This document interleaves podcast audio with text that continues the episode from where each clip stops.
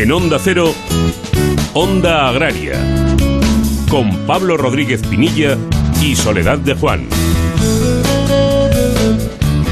Muy buenos días, bienvenidos a Onda Agraria, donde hasta las 7 de la mañana hablaremos de campo, hablaremos de agricultura, de ganadería, de alimentación y de todo lo relacionado con el sector primario, con la industria agroalimentaria y con el medio rural. Soledad, muy buenos días. Muy buenos días, Pablo, y muy buenos días a todos los amigos y a todos los oyentes de Onda Agraria. Bueno, cuéntanos, Soledad, con qué ingredientes cocinamos hoy en Onda Agraria. Bueno, pues vamos a empezar hablando de un sector importantísimo en nuestro país y en nuestra economía y en nuestra cultura y en nuestro todo, que es el sector del vino, Pablo. Nos acompañará en unos minutitos el, director general de la Federación Española del Vino, don José Luis Benítez. Vamos a conocer también la previsión de la cosecha de cereales 2020. Eh, Nos acompañará desde Cooperativas Agroalimentarias de España el presidente del Consejo Sectorial de Cultivos Herbáceos, que es don Juan Carlos Bermejo.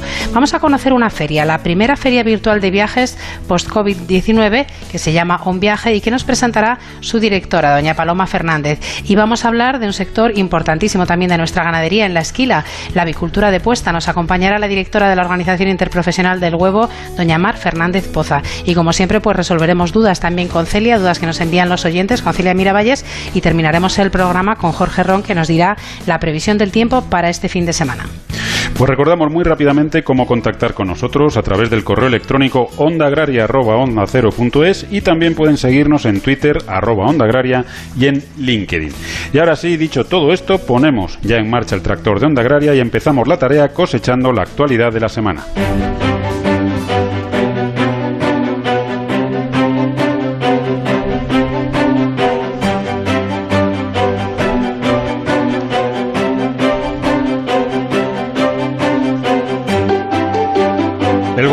Las comunidades autónomas acuerdan en la conferencia sectorial la distribución de 36,7 millones para apoyar a las explotaciones ovinas y caprinas afectadas por el COVID-19, para la paralización temporal de la actividad pesquera en 2020 y para ampliar la asignación del Fondo Europeo Marítimo y de Pesca.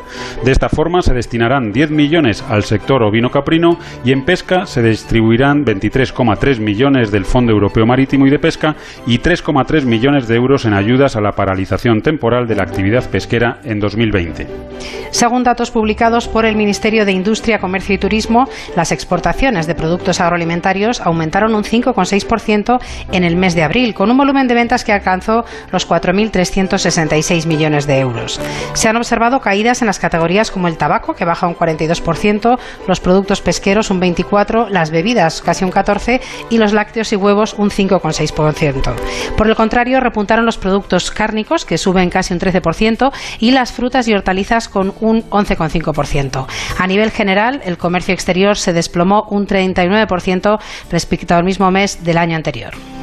El ministro de Agricultura, Pesca y Alimentación, Luis Planas, asegura en el Pleno del Senado que el Gobierno tomará medidas si se necesita mano de obra para la próxima vendimia y recordó que las facilidades a la contratación fueron prorrogadas hasta el 30 de septiembre, permitiendo que los parados compatibilicen las tareas agrícolas con prestaciones o subsidios y que los jóvenes extranjeros en situación regular puedan acceder a autorización de residencia y empleo tras la finalización de sus permisos de trabajo actuales. FECIC, la Federación Empresarial de Carnes e Industrias Cárnicas, alerta acerca de la alta concentración de exportaciones de porcino español a China, actualmente más de un 35%, mientras que la exportación al resto de países ha disminuido. Por ello, desde FECIC proponen emprender una diversificación de productos y mercados para mejorar los resultados de las exportaciones de porcino a nivel mundial y rebajar así el peso de los envíos a China.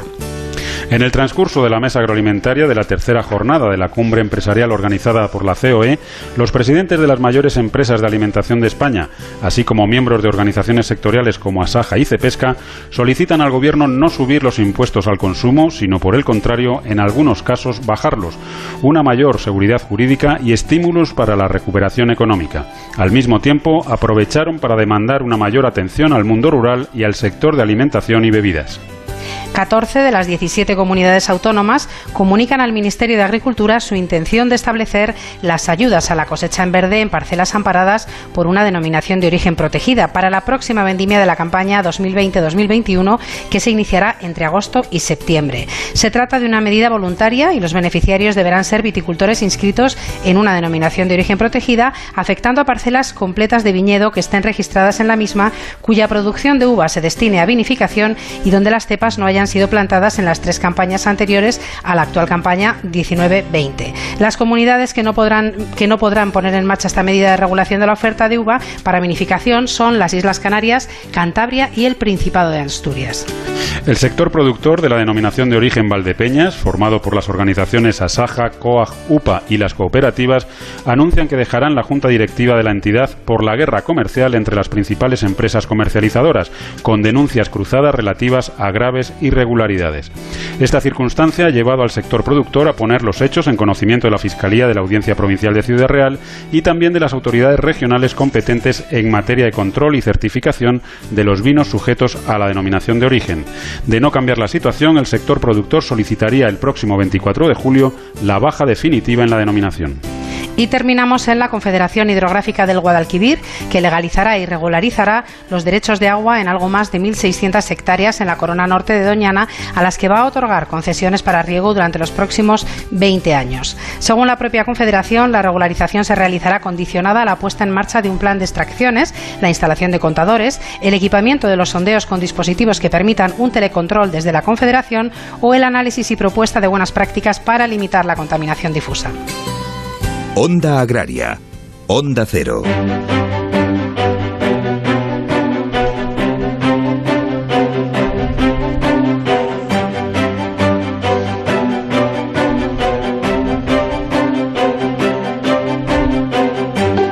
Bueno, pues como decía Soledad, en el sumario hoy vamos a repasar la situación en la que se encuentra el sector vitivinícola y lo vamos a hacer con don José Luis Benítez, que es el director general de la Federación Española del Vino. Don José Luis, muy buenos días y bienvenido a Onda Agraria. Hola, muy buenos días. Muchas gracias por invitarme. Bueno, es un placer, don José Luis, desde luego siempre hablar de, vino aquí en, Onda Agraria. Eh, don José Luis, eh, situación compleja la que están viviendo todos los sectores. Eh, ¿Cómo está afectando la, crisis sanitaria que, atravesamos al sector del vino? Bueno, pues de una manera muy muy intensa, puesto que gran parte de las ventas de nuestros vinos se realizan en el canal de los restaurantes, bares, cafeterías y como todo el mundo puede entender su cierre total y que todavía eh, ya no es total, afortunadamente, pero todavía es muy incipiente la apertura, depende de los territorios, pues está afectando tremendamente. No hay que olvidar que prácticamente la mitad de nuestros vinos se venden en ese canal por un valor de casi dos terceras partes aquí en el mercado nacional, pero es que en el mercado internacional pasa lo mismo, no con esos porcentajes, pero también con ventas eh, muy importantes y eso hace que, que muchísimas, muchísimas bodegas se vean muy afectadas y la situación es complicada. José Luis, ¿qué tal? Muy buenos días. Buenos días. Eh, a mí me gustaría preguntarle, eh, bueno, en esta situación tan complicada, la verdad es que ha sido una situación y sigue siendo muy difícil para todos, pero me gustaría conocer la opinión de la Federación respecto a las medidas puestas en marcha por el Gobierno. Bueno, pues eh, las medidas o el Real Decreto de Medidas Extraordinarias, por un lado, eh, bueno, voy a, voy a hablar un momentito solo primero de la flexibilización de las medidas que existen en el PASBE, que eran fundamentales, las pedimos pues prácticamente desde que el día del estado de alarma avisamos al Ministerio, esto hay que cambiarlo, me refiero a las medidas de inversión y, promoción en terceros países que efectivamente nos hicieron caso y ellos también lo habían visto y, y bueno, ya un procedimiento, un tiempo, tanto que Bruselas autorizara como una serie de circunstancias, pero bueno, se han, se han flexibilizado enormemente y para permitir demorar las inversiones que estaban previstas, etcétera, y que no hubiera y que no hubiera no había no hubiera ningún problema. Que además son unas unas, unas ayudas que, que tienen fechas, a diferencia de lo que pasa con otros plazos, que habla de plazos con otras ayudas que habla de plazos, en este caso habla de fechas concretas, con lo cual era fundamental.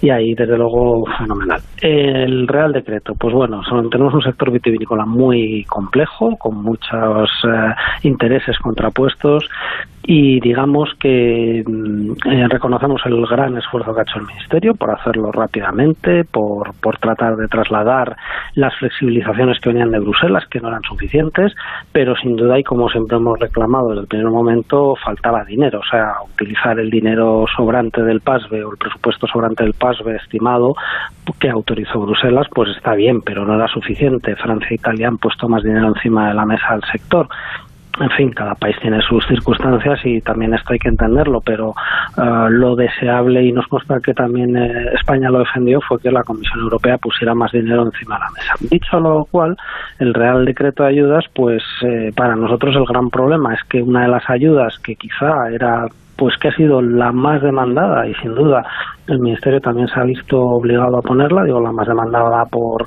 por muchas comunidades autónomas, incluso algunas sorprendentemente, eh, también por eh, pues todo el sector productor eh, de, de, uva, etcétera, que es la destilación de crisis, para nosotros es la medida realmente menos interesante. La menos interesante porque, claro, porque es la más cara. Y si tú tienes un presupuesto limitado y hay que priorizar, había que haber buscado aquellas medidas que ayudaran más a las bodegas que han sufrido la caída de ventas en Oreca, ¿no? Eh, y es otra de las cosas que ha pasado, que ante la idea de que había un real decreto y todo el mundo ha opinado, como es lógico y lícito, pues también una de las cosas que ha pasado es que mmm, hay, quien ha pretendido, y no lo digo por el Ministerio ni mucho menos, pero hay quien ha pretendido eh, dar solución a problemas estructurales con este real decreto, eh, o por lo menos parchearlas, y claro, mmm, entonces se ha desvirtuado. Dicho lo cual, eh, es un poco una manera también de, de, explicar por qué ha salido lo que ha salido. Si la medida de almacenamiento se hubiera dotado pues con el doble de, por ejemplo, de cantidad, de, me refiero, de importe por, por hectolitro y día, pues hubiera sido una medida muchísimo más atractiva para todas las bodegas, grandes y pequeñas. Es, es evidente, ¿no? Dentro de las dificultades y las complejidades, la medida de almacenamiento entendíamos que era la mejor para las bodegas. Y la medida de cosecha en verde también la defendimos desde el primer momento que se pensaba en ella, cuando nos enteramos que se había flexibilizado, en la esperanza de que Bruselas la llegara a flexibilizar para poderla aplicar de manera parcial en las parcelas, pero eso finalmente no ha sido así. Lo hemos trabajado mucho nosotros, también España estaba de acuerdo y otros países.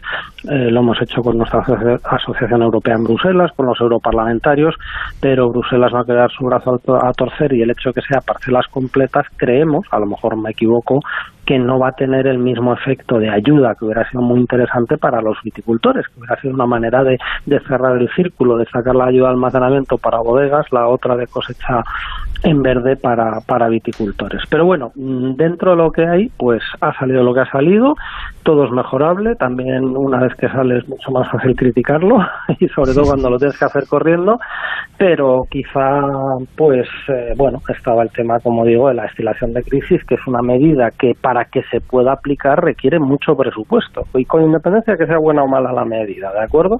Ya no la voy a criticar, sino simplemente eh, re, necesita muchos más recursos para que para poder destilar un millón y medio de hectolitros, que es lo que se ha puesto encima de la mesa de vinos sin denominación de origen y otro medio millón de vino con denominación de origen. Y claro, eh, imaginémonos que para muchas regiones a lo mejor que puedan tener un problema de excedentes de, de producción este año hubiera sido deseable la destilación de crisis, pero hubiera tenido que ser un precio todavía mucho mayor, con lo cual el presupuesto hubiera tenido que ser muchísimo mayor.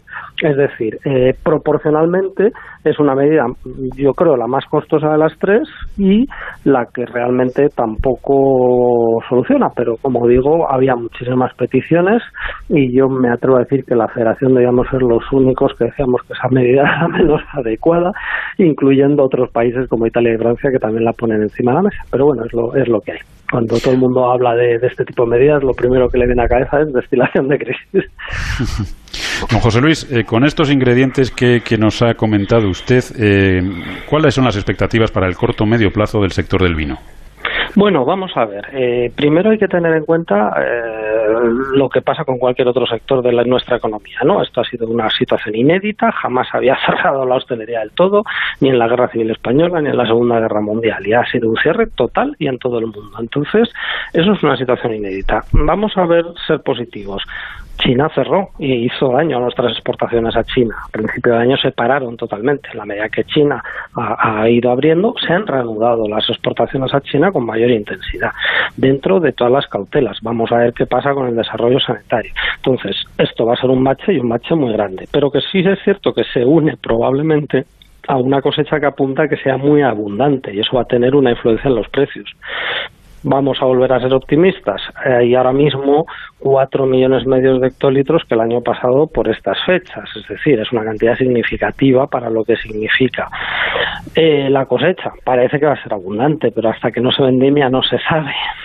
o sea que realmente son muchos los factores, pero el daño está ahí, las, estimaciones que tenemos de, nuestras empresas a partir de un cuestionario que hemos hecho y que haremos a conocer los primeros días de la semana que viene, que hicimos un, un, uno primero referido al primer cuatrimestre, cuando estábamos en mitad del confinamiento, y ahora ya lo hemos eh, celebrado, lo hemos realizado mm, en base al, al semestre completo, pues desgraciadamente dan unas unas importantes caídas de ventas previstas para todo el ejercicio respecto al año pasado y eso está ahí. Y esas caídas de ventas no solo es una caída de facturación sino también lógicamente volúmenes que, que se quedan y volúmenes que, que bueno distorsionan lo que normalmente es la, marcha del mercado y que tiene influencia en precios etcétera.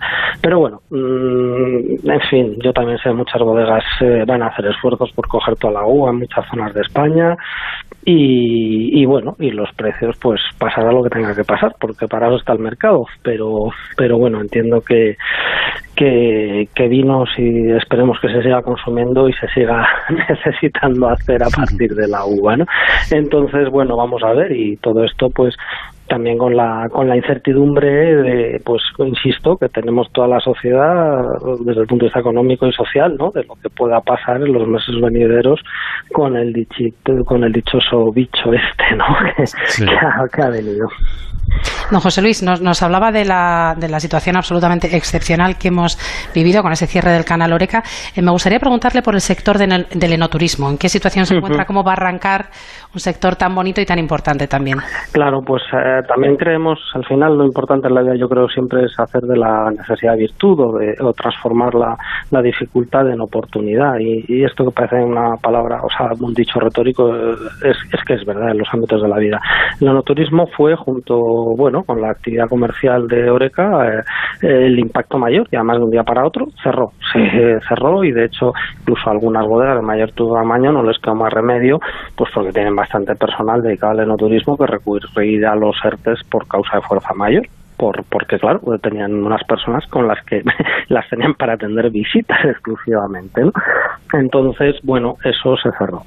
Ahora se está reanudando, ya se está reanudando, ya van abriendo los, los museos del vino. Nosotros hemos trabajado también con mucha intensidad, se lo dijimos al ministro el 5 de mayo y, lo, y él tomó también muy buena nota y nos ha ayudado, igual que el Ministerio de Turismo, pues para que, para que en las guías de recuperación de las distintas actividades también figurara. De hecho, es la primera vez que se ha eh, recuperado una, una guía, unas prácticas eh, elaborada por el ICTE referida específicamente al enoturismo, que es algo por lo que tenemos que luchar, que el enoturismo se ponga en la como una parte más del turismo reconocida, ¿no? Una actividad. Es una actividad muy importante y yo creo además que lo, y a esto me refería con lo de hacer de la necesidad virtud, el hecho de que este año no vamos a viajar tanto fuera, no vamos a poder ir tanto a la playa porque no cabemos, pues nos vamos a volcar también a un tipo de turismo del interior y hay que aprovechar esa oportunidad y ser conscientes con todas las precauciones las bodegas suelen estar aisladas en medio rural, no hay tanta, no hay tanta uh, masificación en ningún caso y bueno, esperamos que esta idea también cale, cale en los consumidores, cale en, en todos nosotros, que es una buena oportunidad para el que todavía no conozca, pues ir a conocer zonas vitivinícolas de España que son maravillosas y, y bueno, y pasar sus vacaciones de otra manera o por lo menos parte de ellas, ¿no? Y aprovechar pues para visitar bodegas, conocer sus vinos, etcétera, ¿no? Y, y, esa sería la virtud, conseguir que fruto de esta de esta situación pues eh, abramos más los ojos a la actividad y también por parte de las autoridades se vea como que, que también hay que potenciarlo, que es una buena, que es una buena, ah, un buen arma para, para llamar al turismo nacional e internacional también cuando se abra y que no hay más que ver ejemplos pues como, como el de Napa, ¿no? que está a dos horas y media, si no hay atasco, en coche de San Francisco y recibe cientos de miles de visitantes que vienen de, de, esa ciudad ¿no? y que vuelan allí y van a Napa. Y aquí muchas zonas vitivinícolas están a menos de dos horas y media de Madrid, de Bilbao, de, de Zaragoza, de grandes núcleos de, de, grandes ciudades que reciben un montón de, turistas. ¿no? Y esto hay que potenciarlo y hay que hay que aprovecharlo. Pues totalmente de acuerdo, desde luego, de aquí en, Onda Agraria potenciaremos lo que podamos, el, turismo, el enoturismo, y, desde luego a quien se lo esté pensando que no se lo piense. Es una magnífica alternativa el, poder viajar por España, conocer esos vinos, esas zonas, la tradición del vino, las costumbres. La verdad es que es un, plan maravilloso. Yo desde luego me, apunto ahora mismo a, ese pues plan. Pues no, no, hay que dudarlo, efectivamente. Don José Luis Benítez, director general de la Federación Española del Vino, muchísimas gracias por habernos acompañado. Un abrazo fuerte a todos pues a todas esas bodegas, a todos esos profesionales del sector vitivinícola y esperemos, esperemos que esto pase lo antes posible. Eso es, mejor, será lo mejor para todos. Muchísimas gracias por vuestro interés y hasta cuando queráis y un saludo a todos los oyentes. Un saludo. Un saludo.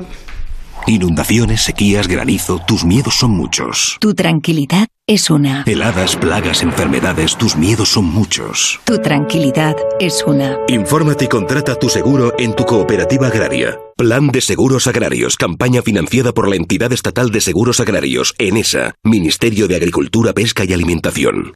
Onda Agraria. Pues hemos recorrido, Pablo, un sector importantísimo, el sector del vino, y ahora nos vamos a otro no menos importante, que es el de los cereales. Y es que queremos conocer las estimaciones porque Cooperativas Agroalimentarias de España ha realizado ya una primera estimación de la producción de cereal en España. Queremos conocer cómo, se, cómo son estos valores y a ver el sector del cereal cómo se encuentra. Nos acompaña esta mañana don Juan Carlos Bermejo, que es el presidente del Consejo Sectorial de Cultivos Herbáceos en Cooperativas Agroalimentarias de España. Juan Carlos, muy buenos días y bienvenido a Onda Agraria. Muy buenos días. Muchas gracias. Nos daba José Luis buenas noticias cuando hablábamos del sector del vino. No sé si las estimaciones que hace Cooperativas respecto a la producción de cereal también van a ser positivas.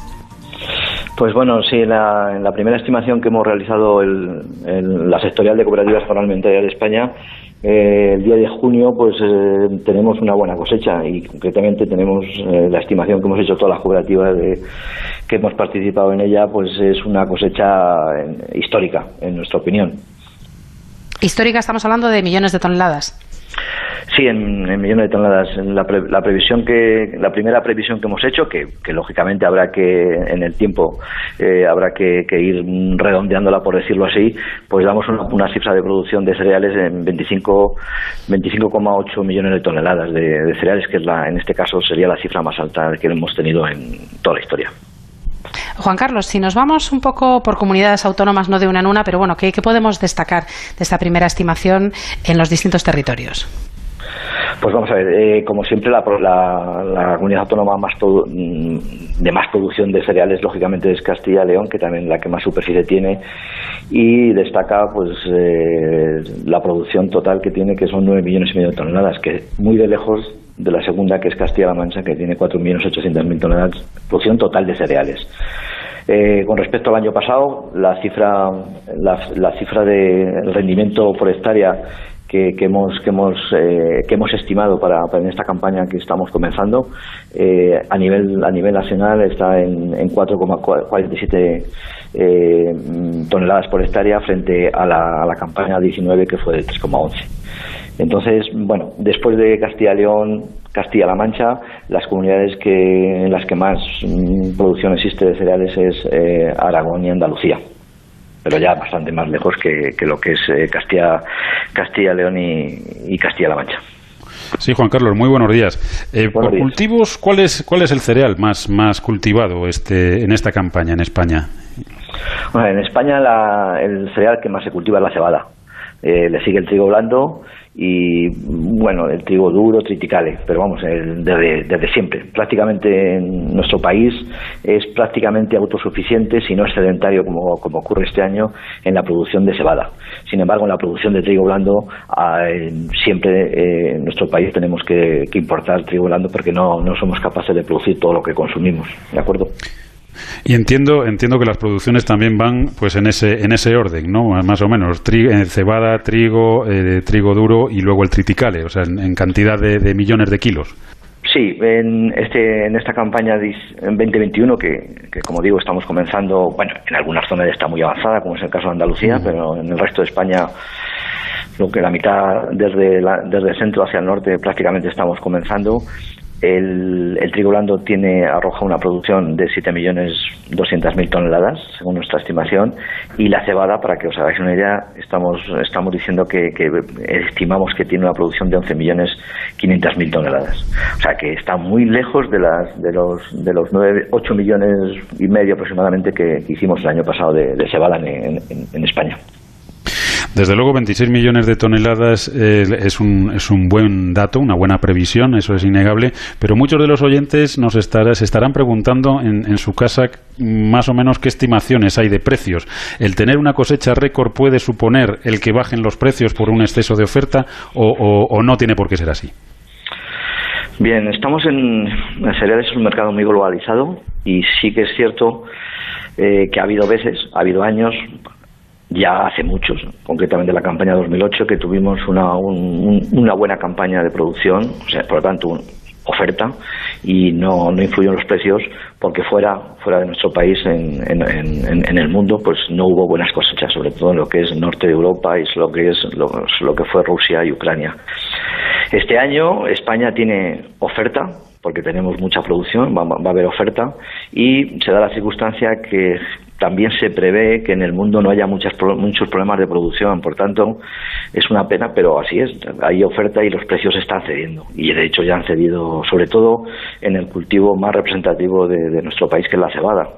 Nosotros, con 11 millones de toneladas, somos autosuficientes. Este año se prevé que no haya ningún tipo de, importación de este cereal. Y de trigo seguirá siendo, deberá, deberá seguir eh, habiendo importaciones, porque ya digo que no somos, no somos autosuficientes. Pero la, la, sí, la, el peligro o, lo, malo de esta, de, esta situación de, de, buena cosecha es que los precios ceden, efectivamente. Juan Carlos, eh, nos queda pues agradecerte que hayas estado con nosotros esta mañana, que nos hayas facilitado estos datos de esta, de esta primera estimación que ha hecho Cooperativas Agroalimentarias y bueno, pues que sigan siendo buenos los datos y que al final tengamos realmente estos rendimientos tan, tan importantes. Juan Carlos Bermejo, presidente del Consejo Sectorial de Cultivos Herbáceos en Cooperativas Agroalimentarias de España, muchísimas gracias por haber estado con nosotros y hasta otro día. Muchas gracias a vosotros. Gracias. Pablo Rodríguez Pinilla y Soledad de Juan, Onda Agraria. Entrevistas y debates, análisis y opiniones, participación y buen humor. En Onda Cero lo tienes todo. Información imparcial y plural para que entiendas lo que sucede. Diversidad de secciones y contenidos. Cercanía y respeto. Las voces más respetadas de la información y la comunicación. Te contamos y te escuchamos. Somos tu radio. Te mereces esta radio. Onda Cero. Tu radio. Onda Cero. Madrid. A veces te puede el cansancio. Otras tienes citas ineludibles. Hay días que te ha gustado tanto que quieres volver a escucharlo. Para todos esos días que no puedes escuchar La Rosa de los Vientos en directo, tienes todos los podcasts en la web y en la aplicación. Misterio, historia, enigmas, leyendas. Con Bruno Cardeñosa en las madrugadas de los fines de semana y siempre que quieras en la web y en la app. Te mereces esta radio. Onda Cero, tu radio. Pablo Rodríguez Pinilla y Soledad de Juan. Onda Agraria. Bueno, pues ya estamos de vuelta. Recuerden que están escuchando Onda Agraria, que están en Onda Cero y que les acompañaremos hasta las 7 de la mañana hablando nada más y nada menos que de campo. Y recuerden también que pueden hacer Onda Agraria con nosotros. Nos pueden escribir a ondaagraria.onda0.es y también nos pueden escribir y seguir a través de las redes sociales en Twitter y en LinkedIn. Hay que buscar Onda Agraria. Si necesitan escuchar el programa en cualquier otro momento, lo pueden hacer también muy sencillito entrando en www.onda0.es. Allí tienen que buscar en programas, tienen que pinchar en Onda Agraria y pueden elegir el sábado o el domingo que quieren escuchar o descargarse. Bueno, comentábamos, Soledad, hace unos minutos la magnífica pues, eh, posibilidad que tenemos de hacer enoturismo este año en, en, España, aprovechando pues las circunstancias y aprovechando que tenemos un, pues, pues un potencial enorme en ese, en ese sector. Pero por supuesto hay otros muchos sectores en el, en el mundo de los viajes y hoy vamos a, a conocer muchos de ellos, mucha oferta y lo vamos a hacer de forma online, porque se está celebrando desde el pasado jueves y hasta mañana domingo la feria On Viaje, que es la primera feria virtual del viaje post-COVID-19. Y vamos a, conocer mejor en qué consiste esta feria, pues con su directora, con Paloma Fernández. Paloma, muy buenos días y bienvenida a Onda Agraria.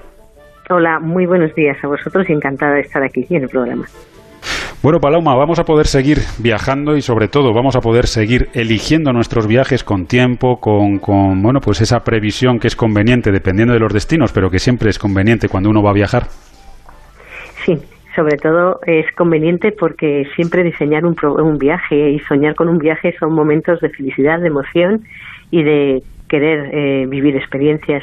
Entonces todo ese tiempo es también que tiempo que se disfruta, ¿no? Desde que se empieza a soñar con el viaje hasta que se realiza es un proceso todo muy emocionante y la verdad es que el mundo del turismo es el don que tiene, ¿no? El don de crear ilusiones y crear sueños. Eh, Paloma, cuéntanos en qué consiste un viaje, qué, sectores hay representados, cómo, cómo funciona, pues los oyentes que nos estén escuchando, cómo pueden entrar, un poco cómo, cómo tenemos que, que ver un viaje. Sí. Bueno, antes de que se me olvide, la web es www eh, vamos, www.onviaje.com. Ahí está toda la información, pero bueno, contaros que eh, cómo funciona el mundo virtual. Cuando una persona se registra eh, para entrar en la feria, eh, pasa un espacio donde se convierte en un avatar. Un avatar, los que son más entendidos en informática y en juegos, pues es como una especie de personita en el ordenador que se mueve y hace de todo. Entonces pasas un espacio donde eh, te personalizas, ¿no? Pues eh, decides cómo quieres ir vestido y qué tipo de persona quieres ser, que es tu avatar. Entonces ya accedes a la feria y en la feria te encuentras eh, que hay tres espacios. Uno el expositivo, otro de conferencias y bueno, había otro de networking que era para profesionales. El espacio de expositivo es un mundo levantado en 3D donde están los distintos expositores. Eh, en él te diriges a cualquiera de los stands y es igual que en una feria normal, solo que las personas son, avatares. Puedes hablar con la persona que está en el stand, como estamos hablando nosotros ahora, es decir, de voz, tú a través de una pantalla, porque te habrás, este, todo esto se hace a través o del ordenador o cualquier dispositivo móvil, iPad, eh, portátil, móvil o lo que sea. Entonces tú estás viendo a la persona a través de la pantalla y te pones a hablar con él y él te escucha y te contesta pues como estamos hablando de voz. Entonces, bueno, pues eh, por otro lado, los stands eh, son interactivos, es decir, todas las fotos que tienen te mandan a distintos puntos. Pues una puede ser la web, otro las ofertas que presentan en la feria, en otro por si quieres contactar con ellos, otro por si te quieres descargar los folletos. Entonces, eh, todo esto es lo que es la zona expositiva. Hay más de treinta y tantos expositores donde todos ellos te presentan sus, sus alternativas. Si te cruzas también igualmente con cualquier persona por un pasillo, podrías hablar con ella, que es otra eh, cosa muy interesante que tiene esta, este sistema, ¿no? Porque tú puedes pinchar y ver qué relación de personas hay allí, les puedes pedir su contacto o sus datos. Eh, la feria, el horario es de 10 a 8 eh, el tiempo que te pueden estar atendiendo los avatares de los expositores, pero la feria está abierta todo el tiempo. Es decir, si esta noche a las 10 yo me quiero meter de stand por stand, ver las ofertas que hay, elegirlas y al día siguiente entrar y decidir, bueno, pues voy a hablar con este porque me ha gustado esta posibilidad o esta otra, pues también se puede hacer así porque la feria está activa, lo que es todos los puntos de los stands durante las 24 horas. Paloma, ¿qué tal? Muy buenos días. Hola, muy buenos días. A mí me gustaría disfrutar de la feria, pero me gustaría disfrutar del turismo rural. ¿Qué, destinos voy a poder encontrar? Bueno, decirte que hoy por hoy está todo impregnado de turismo rural, turismo de naturaleza, sostenibilidad, ya es muy difícil separar unos de otros porque unos y otros se suman, ¿no? Entonces, bueno, pues por ejemplo, sugerencias, ¿no? que hay en la feria, pues Menorca, pues Menorca nos ofrece desde buceo, hacer el recorrido en calles, su naturaleza, su cultura, por ejemplo Castilla-La Mancha, que también nos ofrece todo su patrimonio, senderismo, ciclismo, es decir, todos nos están, Costa Brava nos ofrece todo su barroco, pero sin olvidarnos también de toda su naturaleza y de todo lo que tienen en torno al agua, las calas. Podemos descubrir también, eh, eh, por ejemplo, entre estrellas y aguas termales, que es otra de las ofertas que tenemos. En este caso estamos hablando del, balneario de Ariño, en Teruel. Luego también podemos descubrir las villas monumentales de, en este caso de Braga, el patrimonio, todo el patrimonio monumental de todo el norte de, Castilla-La Mancha. Luego, por ejemplo, Asturias. Pues Asturias su riqueza, como sabemos, es infinita, ¿no? Y sobre todo espacios naturales, alojamientos. Acaban de lanzar una web súper interesante con infinidad de posibilidades para todos, ¿no? Entonces estamos hablando que vamos desde posibilidades de spa y wellness hasta aventura y deporte, ¿no? Nos decía, ¿a qué, ¿a qué público va? Pues es que va para todos. Por ejemplo, Marruecos, pues nos hace recorridos todo esto a través de una agencia de viajes de ciudades, desiertos, bosques, eh, también nos ofrecen la posibilidad de descubrir Rumanía, Navarra también nos está ofreciendo todos sus entornos, podemos hacer rafting con otras las empresas que están, podemos combinar ciclismo y vino, que eso escuchaba antes, ¿no? Recorridos, descubriendo las, las, los viñedos en bicicleta. Eh, por ejemplo, caminos, pues tenemos por un lado el Camino de Santiago, que hay una empresa que nos ofrece poderlo hacer en bici, poderlo hacer en, caminando. Luego también tenemos eh, el circuito del románico, y también de en Cerdeña está el Camino Minero de Santa Bárbara, que es un, un, camino bastante en la línea del Camino de Santiago, de más de 500 kilómetros, donde se va recorriendo todo, todo esto. Por ejemplo, Euskadi. Pues Euskadi nos ofrece rutas y bajo la denominación de eh, son rutas en las que no contamos kilómetros, son rutas en las que contamos experiencias. Luego también tenemos el camino ignaciano también por Euskadi astroturismo en Teruel, el atardecer frente al Mudéjar. También tenemos la posibilidad de visionar eh, os orcas en Cádiz, del avistamiento de ballenas, visitar castillos. En Formentera son kilómetros de actividades, de relax, de gastronomía. Estamos hablando todo de mm, turismo sostenible, turismo de naturaleza. Y bueno, pues así de una manera rápida, breve, porque estamos hablando de que hay más de 200 ofertas en la, en la feria. Bueno, pues la verdad es que yo ya estoy deseando crear mi, avatar e, e, introducirme en ese mundo virtual y, elegir esa, esa, oferta tan, tan variada, desde luego, que hay disponible. Em, Paloma, nos quedan nada, 30 segunditos. Eh, recuérdanos cómo se puede acceder a, la feria y, hasta cuándo está disponible. Bueno, hay un tema que se me ha olvidado y es playas, ¿eh? que está Salou, Cádiz y todo eso ofreciendo también sus playas. Se puede entrar en www.onviaje.com y ahí entráis en la web y dentro de la web ya veis eh, los distintos links para entrar en la feria y está de 10 a 8 es el, el, horario en que atienden los avatares y de, de cada stand pero la feria estará abierta hasta el domingo a las 12 de la noche. Bueno, pues una forma diferente, desde luego, de planificar y de elegir nuestro viaje, que insistimos en que es bueno, es necesario, es fundamental que nos movamos, a poder ser, pues que nos movamos sobre todo por, España para potenciar nuestro turismo, nuestras industrias, nuestra gastronomía, nuestra hostelería, nuestra restauración, es fundamental y desde luego la, oferta es, es, increíble. Paloma Fernández, directora de Un Viaje, muchísimas gracias por habernos acompañado y hasta otro día en el que seguiremos hablando de viajes online. Muchísimas gracias a vosotros. Inundaciones, sequías, granizo, tus miedos son muchos. Tu tranquilidad es una. Heladas, plagas, enfermedades, tus miedos son muchos. Tu tranquilidad es una. Infórmate y contrata tu seguro en tu cooperativa agraria. Plan de Seguros Agrarios, campaña financiada por la entidad estatal de seguros agrarios, ENESA, Ministerio de Agricultura, Pesca y Alimentación. Onda Agraria. Onda Cero.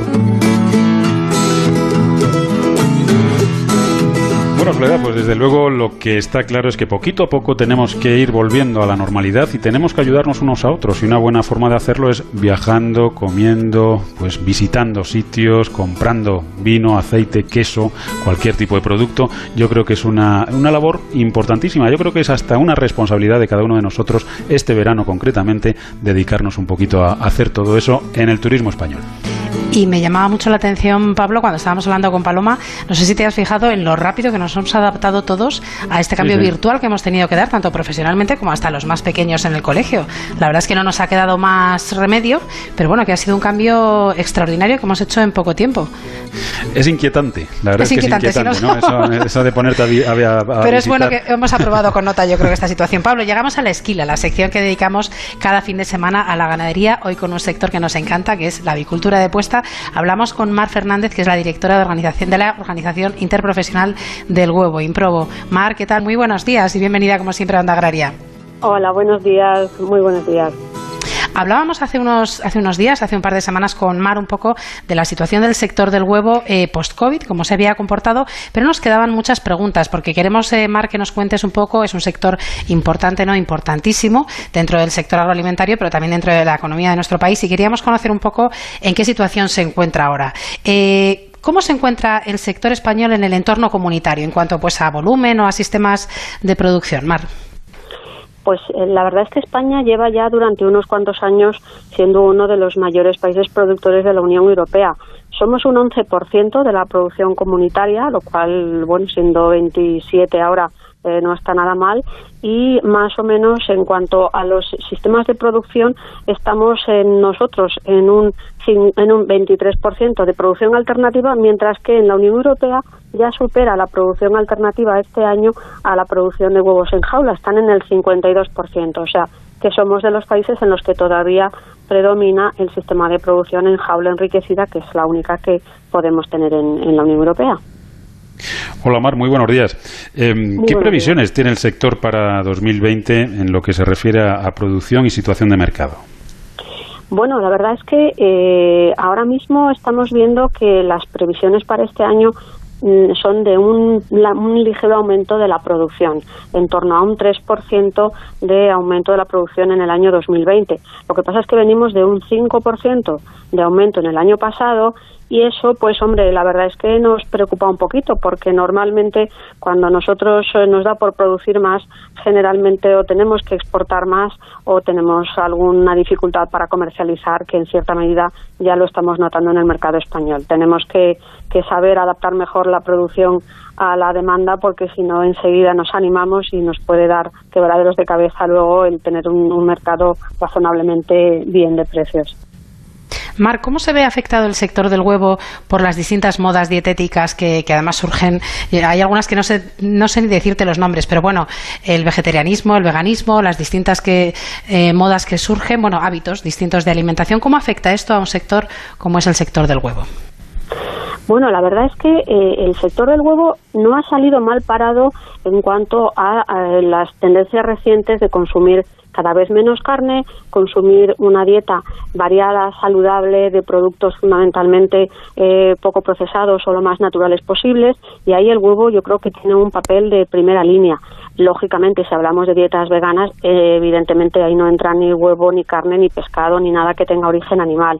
Pero lo cierto es que las dietas veganas son muy difíciles de llevar, hay mucho abandono, porque lo cierto es que son bastante antinaturales. En nuestro organismo realmente nos pide algunos nutrientes que no nos ofrecen las dietas veganas y yo creo que el huevo en este contexto tiene todavía mucho que aportar porque, bueno, si pensamos en lo que sería una dieta en la que podemos reducir la carne, consumir un poquito menos de cantidad de proteína de origen animal, sin embargo el huevo o los lácteos nos están dando una calidad nutricional extraordinaria y bueno, pues con esa reducción que cada vez nos piden más de alimentos procesados, de carne roja o de alimentos que tienen, pues eso, eh, que son menos sostenibles o menos eh, eh, saludables en cierta medida. Entonces, bueno, el huevo ahí tiene un papel interesante y tenemos que estar, yo creo, atentos a, no perder ahí una oportunidad que yo creo que tiene el sector de posicionarse en ese tipo de consumidores. Desde luego es importante porque es una tendencia que, va más, eso es, eso es innegable. Eh, Mar, hace unas semanas la Comisión Europea presentó la estrategia de la granja a la mesa y la verdad es que no ha dejado indiferente a nadie. Hay gente que está a favor, hay gente que está en contra y hay gente que se calla, prefiere no opinar de momento. En el sector del huevo, ¿qué opinión se tiene de esta estrategia de la granja a la mesa? Hombre, hemos conocido lo que han sido las líneas generales de la estrategia y la verdad es que hay unas, eh, unas eh, tendencias bastante marcadas. Hablan mucho de sostenibilidad, hablan mucho de medio ambiente, hablan mucho de seguridad alimentaria, pero muy enfocado también al consumidor, a ofrecer unas dietas que sean eh, más saludables y en teoría más sostenibles. A nosotros nos parece que por una parte hay mucha mm, visión política de lo que tiene que ser la nueva alimentación y la nueva producción de alimentos, pero nos parece relevante que cualquier iniciativa que se tome, bien sea eh, por la cuestión del bienestar animal, de la sostenibilidad, de la seguridad alimentaria, de las dietas mejores, deberían de estar bien fundamentadas científicamente y sobre todo también que haya un análisis de impacto, porque es verdad que nosotros tenemos ahora mismo en la Unión Europea unos sistemas de producción que han hecho un esfuerzo enorme en la línea, pues eso de sostenibilidad, bienestar animal, seguridad alimentaria y no deberíamos de dar demasiadas vueltas de tuerca de manera que a lo mejor terminemos reduciendo la competitividad, terminemos afectando al empleo, terminemos afectando al nivel de autoabastecimiento que tenemos en la Unión Europea, a la seguridad alimentaria, o sea que cada cosa que se haga, dado que son estrategias a medio y largo plazo y que una vez que arrancamos deberíamos de mantenernos en ese camino, debemos de tener toda la información previa para saber que vamos de verdad bien orientados con datos que sean eh, solventes, que sean serios y que además hemos hecho el análisis correspondiente de impacto para que nadie eh, tenga que sufrir a lo mejor por unas eh, estrategias que no han estado bien estudiadas, que sepamos exactamente qué nos estamos jugando para poder aplicarlo pues efectivamente como, como debe de aplicarse y con, con cabeza y con todas las prevenciones tomadas. Eh, Mar, para poner toda, toda esa estrategia en funcionamiento, ¿es necesario también acompañar al productor en el mercado? Y me explico. Eh, yo creo que la Unión Europea hace una cosa bien, que es exigir una excelencia a nivel productivo, que me parece perfecto, pero luego, a mi juicio, abandona a sus productores y les deja a competir, a competir con productos que vienen de fuera en unas condiciones mucho más ventajosas de las que tenemos nosotros. Eh, la Comisión debe plantear de una vez por todas el acompañar, el ayudar, el apoyar a sus productores también en el mercado? Hombre, sin lugar a dudas.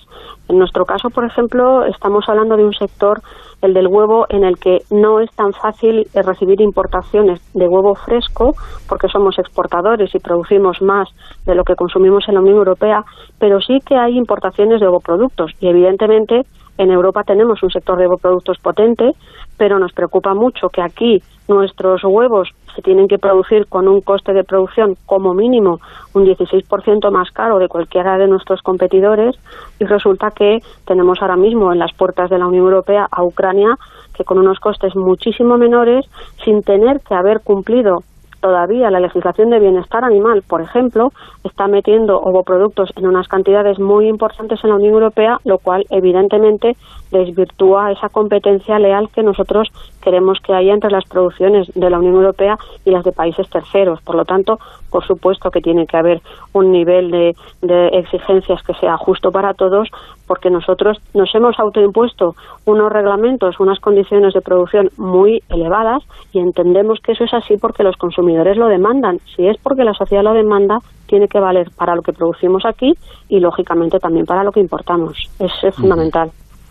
Pues muchísimas gracias, Mar, por acompañarnos esta mañana también, eh, por hacer este repaso a la situación de un sector tan importante como es el sector del huevo. Y hasta otro día, que seguiremos hablando de campo, de agricultura, de ganadería y de huevo, por supuesto, Mar. Muchas gracias a vosotros. Un saludo. Adiós. Fertiberia, líder en fertilizantes, le acerca la información de los mercados agrícolas. Repasamos ahora, como hacemos cada sábado, los principales precios de productos agrícolas. Vamos a empezar con el trigo blando panificable, que se ha pagado a 181,93 euros tonelada. La cebada pienso lo ha hecho a 150,38 euros tonelada. Y el arroz blanco a 541,54 euros tonelada. Vamos a repasar también algunos precios de frutas y hortalizas y vamos a hacerlo, como lo hacemos siempre, cada 100 kilos. Empezamos con la manzana golden, 62,20 euros. La cereza, 200,21 euros. El aguacate, 217,99 99 euros. Repasamos también el precio del calabacín, que se ha pagado a 26,02 euros, la coliflor a 98,40 euros y terminamos hoy con la judía verde tipo plana, que se ha pagado a 155,80 euros cada 100 kilos. Fertiberia. Toda una vida siendo referencia en la agricultura española. Con una apuesta firme y constante por la innovación y la sostenibilidad, ofreciendo productos y servicios de primera calidad dando respuesta a todas las necesidades del agricultor y persiguiendo siempre la máxima rentabilidad de sus cultivos. Solo una marca. Fertiberia.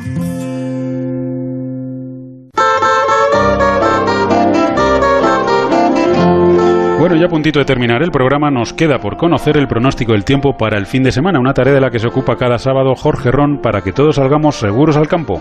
Agroseguro te ofrece el tiempo en el campo. Muy buenos días, Jorge. Hola, buenos días, Soledad y Pablo, y un cordial saludo a nuestros amigos agricultores y ganaderos. Pues fíjate, en la jornada de hoy lo que vamos a tener es el cambio de estación. Se termina esta primavera que ha sido, por una parte, fresca en la última época, en, los en el último mes, luego hemos tenido bastantes lluvias y una primavera bastante pasado por agua en general. Cambiamos de estación hoy a las 23 horas 44 minutos, comienza el verano y lo va a hacer con altas temperaturas. Vienen las, eh, eh, los vientos prácticamente en calma, el sol y las temperaturas altas. Solo hablaremos de cielos parcialmente nubosos en Galicia, sobre todo en el oeste de esta comunidad a primera hora del día. Nubosidad que a lo largo de la jornada podrá aumentar en la zona más occidental, en la zona de las Rías Bajas. En el resto, cielos despejados, alguna tormenta ocasional en la zona del Pirineo en general de poca importancia y temperaturas que suben, sobre todo en la cuenca del Guadiana y Guadalquivir, donde los valores térmicos podrán sobrepasar los 32-33 grados en las horas centrales del día. De cara al domingo, la situación en mi pareja. Seguimos bajo el dominio de las altas presiones, sobre toda la península, algo de nubosidad de tipo bajo tendremos en la zona del área del Golfo de Cádiz, también la Costa del Sol y la zona del Estrecho, algunas nieblas a primeras horas en Galicia y en el Cantábrico y nubes en el oeste de la comunidad gallega que por la tarde alcanzarán también la zona de Asturias y León, pero en general sin precipitaciones. Alguna tormenta podrá haber en la zona del Pirineo al final de la tarde y temperaturas que seguirán altos, valores que superarán los 35 grados en el suroeste peninsular y valores muy próximos a 30 grados por todo el interior, interior de la península. Así que un fin de semana que cambiamos de estación, valores térmicos por los normales para época del año, ya superando claramente los 30 grados y bueno, ya estamos digamos en línea en línea recta para que las altas temperaturas se generalicen sobre toda la península y en las próximas semanas, en la próxima semana veremos que también se van a mantener estas altas temperaturas. Bueno, ya veremos, Jorge, a ver cómo, cómo nos va con las altas temperaturas y las mascarillas, porque la verdad es que yo ya conozco a más de uno, más de dos y a más de tres que dicen que en julio con 40 grados la mascarilla no se sabe muy bien quién la va a llevar. Bueno, no podemos quitarnos la mascarilla porque tenemos que ir para protegernos y las temperaturas, ten en cuenta que vean y ser lo normal. Vamos a tener un verano que estadísticamente va a ser con temperaturas un poco superiores a las normales, aunque tampoco va a ser un verano excesivamente caluroso, pero sí son los valores normales ya digamos que se acaba esa inestabilidad atmosférica que hemos padecido o hemos tenido en las últimas semanas y ya el calor empieza a apretar, por lo menos de forma de continua. Pequeñas alteraciones la semana que viene, que mañana ya iremos comentando a partir de mediados de semana que puede haber un descenso de las temperaturas y algo de inestabilidad, pero en líneas generales ya pasaremos de los 30 grados prácticamente desde el centro hacia la mitad sur casi todos los días. Bueno, pues hasta aquí la previsión para el fin de semana, Jorge. Que pases un buen sábado y mañana nos cuentas la previsión para, para esta semana próxima. Perfecto. Hasta mañana. Hasta mañana. Amaneces antes que el sol y conviertes la tierra en frutos y creas la lluvia y superas plagas y tormentas y peleas contra viento, granizo y cada día empiezas de nuevo. Eres de una naturaleza especial. Por eso hay un seguro especial para ti. Agroseguro, más que un seguro. Y les recordamos que ahora es el momento de contratar el seguro de cítricos. Onda Agraria. Onda Cero. Bueno, pues ahora sí que sí, se nos acabó el tiempo, pero solo por hoy, porque mañana de 6 a 7 de la mañana les esperamos aquí en Onda Agraria, ya saben, para seguir hablando de campo, hablaremos también de mar, pero sobre todo lo haremos con todos sus protagonistas, Soledad. Pues sí, hablaremos del cuidado de nuestros animales, hablando de recomendaciones en el desparasitado del ovino, con don Javier Serrano, que es el área manager de Zoetis en extensivo. Hablaremos también de un libro, Molinos Harineros del Espinar, Vestigios de un oficio perdido. Este seguro que te encanta. Pablo, vamos a hablar con su autor, con Juan Frutos. Y un tema importante, no solo conocer este libro, sino eh, también la, que esta recaudación, la recaudación que se destina a una asociación de lucha contra el cáncer. O sea que también un tema solidario e importante. Nos acompañará Elisa con datos como siempre y César que nos pondrá mm, los datos también de cómo tiene que ir nuestra agenda la semana que viene. Vamos a hablar de los factores de compra del pescado por parte de los consumidores. Vamos a conocer las conclusiones de un informe que ha hecho Deloitte y nos acompañará el director gerente de Opaga, que es la organización de productores asociados de grandes atuneros congeladores, que lo he dicho bien. Hay que coger aire para, don Julio Morón. Y terminaremos disfrutando no solo del tiempo con Jorge, sino también de las papas antiguas de Canarias con Marcos Galván desde Onda Cero, Alcázar de San Juan. Bueno, pues esos serán los ingredientes que utilizaremos mañana domingo aquí en Onda Cero, en Onda Agraria, para cocinar, ya saben, a fuego lento aquí en, en Onda Agraria, en el puchero, como nos gusta hacerlo a nosotros. Nacho Arias estuvo en el control técnico, a los mandos de la cosechadora. Soledad, que pases un buen sábado y hasta mañana. Hasta mañana a todos. Ya saben que Onda Agraria es el programa para los que trabajan en el campo y para aquellos a los que les gustaría hacerlo. Nos vamos y recuerden que estén donde estén, díganlo. Yo escucho Onda Agraria. Les esperamos mañana domingo de 6 a 7 de la mañana aquí en Onda Cero, en Onda Agraria, para seguir hablando de campo y de mar.